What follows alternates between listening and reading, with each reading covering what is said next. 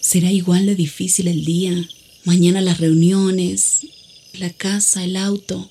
Estoy agotada.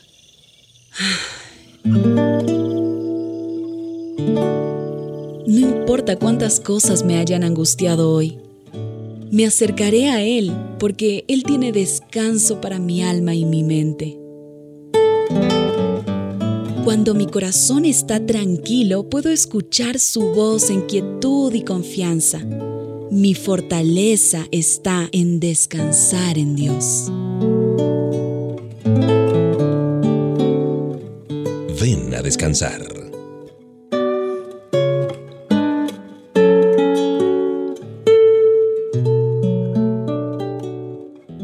Este es un tiempo muy especial, un tiempo para descansar y hacernos mutua compañía con la palabra de Dios, con la palabra del Señor. Un abrazo de Mauricio Patiño Bustos y hablando de la palabra, Juan 8:32 dice, conocerán la verdad y la verdad los hará libres.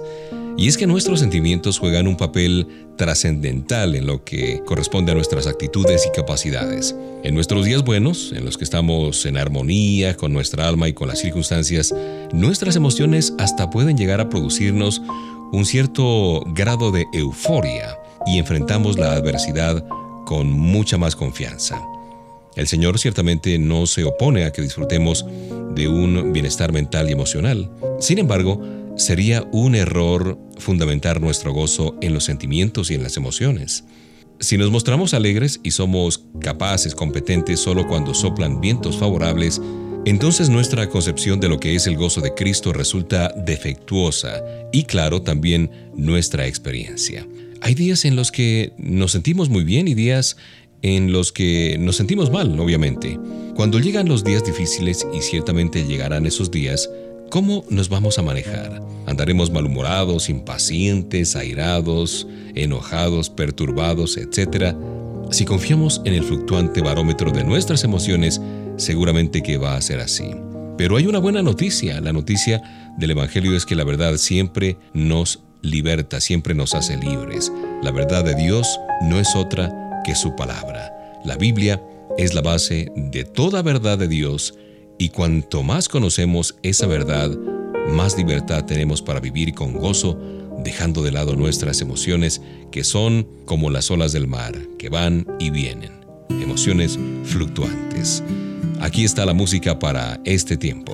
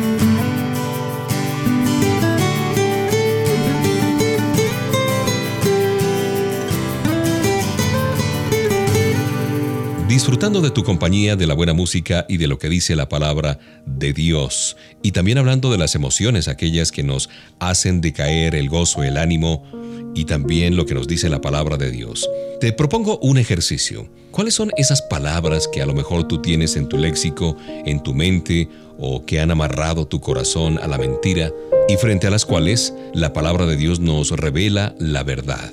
Hagamos ese ejercicio. Por ejemplo, esta frase, yo no soy digno ni aceptable ante los ojos de Dios. ¿Cuál es la verdad? Yo soy digno y aceptado en Cristo Jesús. Esto nos lo afirma el Salmo 139 y Romanos 15:7. Es que no puedo resolver los problemas con los que me enfrento. ¿Cuál es la verdad de la palabra?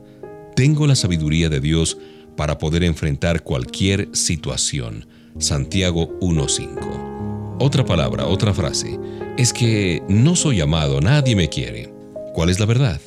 Dios me ama, de acuerdo a lo que dice Romanos 8, 35, 39. es que me siento demasiado débil como para llegar al fin del día. En Cristo tengo toda la fortaleza que necesito. Salmo 37, 34. Estoy deprimido y no tengo ninguna esperanza. En Cristo tengo toda la esperanza que necesito. Eso dice Romanos 15:13. No puedo cambiar nada con respecto a mí o a mis circunstancias, pues el poder de Dios es más fuerte que cualquier hábito o problema y obra en mí para producir cambios positivos. Esto lo afirma tajantemente Efesios 3:20. El gozo de Dios, increíblemente abundante, nunca va de la mano de nuestras pasiones, de nuestras emociones o sentimientos que son cambiantes, sino que la verdad nos hace libres y nos mantiene en libertad, de acuerdo a lo que dice la palabra de Dios.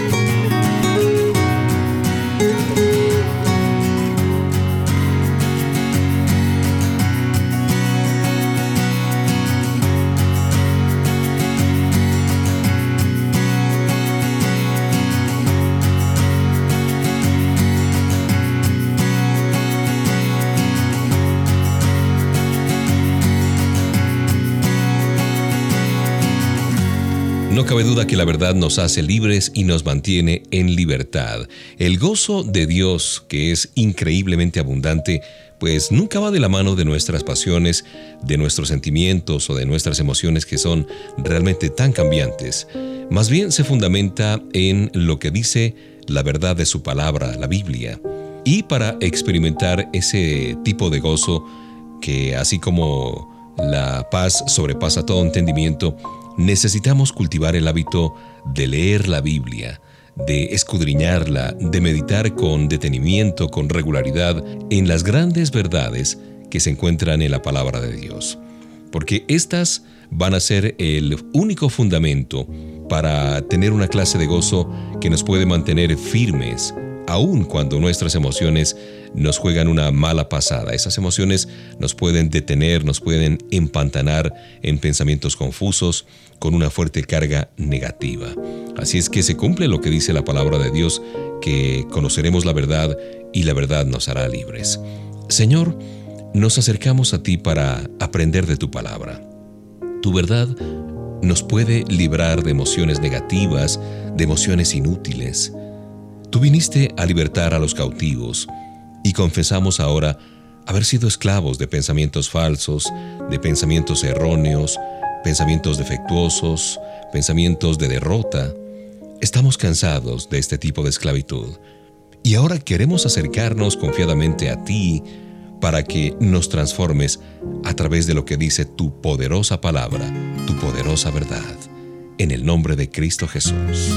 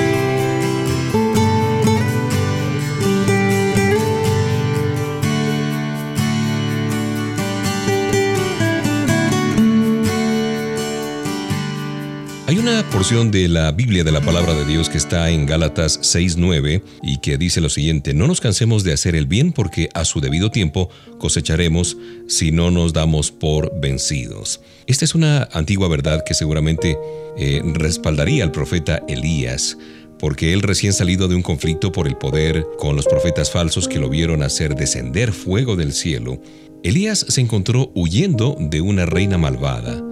El Señor reconoció las raíces de esta repentina cobardía de Elías y le prescribió un remedio bastante simple, ¿cuál? Comida y descanso. ¿Cómo te parece? Elías estaba como apaleado, se sentía muy cansado en cuerpo, mente y espíritu. Y es que pocas situaciones diluyen nuestro gozo tan rápida y completamente como el cansancio. Cuando estamos así bien cansados, el grado en el que podemos experimentar el gozo de Dios es virtualmente cero. Y agradecemos al Señor porque Él entiende que nuestra constitución es frágil. Él nos guía con bondad para descubrir ciertos principios espirituales que nos renuevan y que pueden restaurar nuestra alma y nuestro corazón. Tal vez ese sea el caso tuyo. Algunas veces necesitamos copiar la táctica del profeta Elías, dar un paso atrás para alejarnos de la situación y dejar que el Señor nos renueve. Puede ser que necesitemos descanso físico como por ejemplo un día de permiso de licencia en el trabajo o un día sin cuidar a los niños en la casa. Cambio de escenario durante un breve tiempo, pues puede ayudarnos a clarificar nuestra mente y alcanzar una nueva perspectiva con respecto a las circunstancias que estamos viviendo. Eso pasa cuando estamos fatigados. Por eso esta invitación para que descansemos con la buena música y lo que nos dice Papá Dios.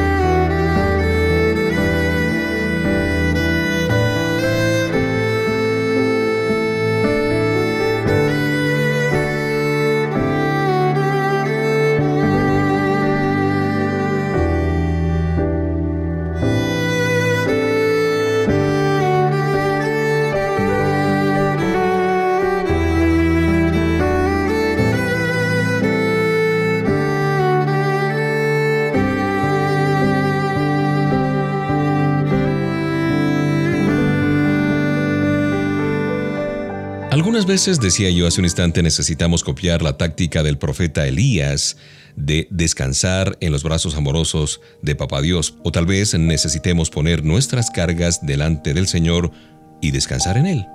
Esto significa confiar totalmente en Él, sabiendo que Él puede y desea venir en nuestro auxilio con sabiduría y poder que nosotros pues no tenemos. Por eso dice, vengan a mí todos ustedes que están cansados, agobiados, y yo les daré descanso. Esto lo dijo Jesús y está por allá en Mateo 11, 28. Ir a Cristo con fe puede transformar nuestro agotamiento en una energía renovada. Hay otras ocasiones en que solo necesitamos ser pacientes y recordar que Dios nos promete que cosecharemos y seremos recompensados a su tiempo. Gran parte de nuestro cansancio proviene de una dolencia que padecemos frecuentemente y queremos ver los eh, problemas resueltos así, de una manera instantánea. Esa es la manera que nos gusta, pero no es la forma en que Papá Dios obra. La cosecha viene después de la siembra. Puede ser que estemos muy cansados de intentar las cosas una y otra vez, pero si no nos damos por vencidos, vamos a recibir finalmente la respuesta. Nuestro trabajo en el Señor no es en vano, y esto significa que Dios recompensará nuestro esfuerzo a su debido tiempo. El agricultor que siembra sus cultivos de manera esforzada sobrepone el cansancio, pensando que el fruto que logrará con su trabajo viene ya. El gozo se ve limitado por un tiempo, eso es cierto, pero en el momento apropiado, allí sale, ahí rebosa. Nuestro gozo puede sobrevivir a los momentos más difíciles de la vida.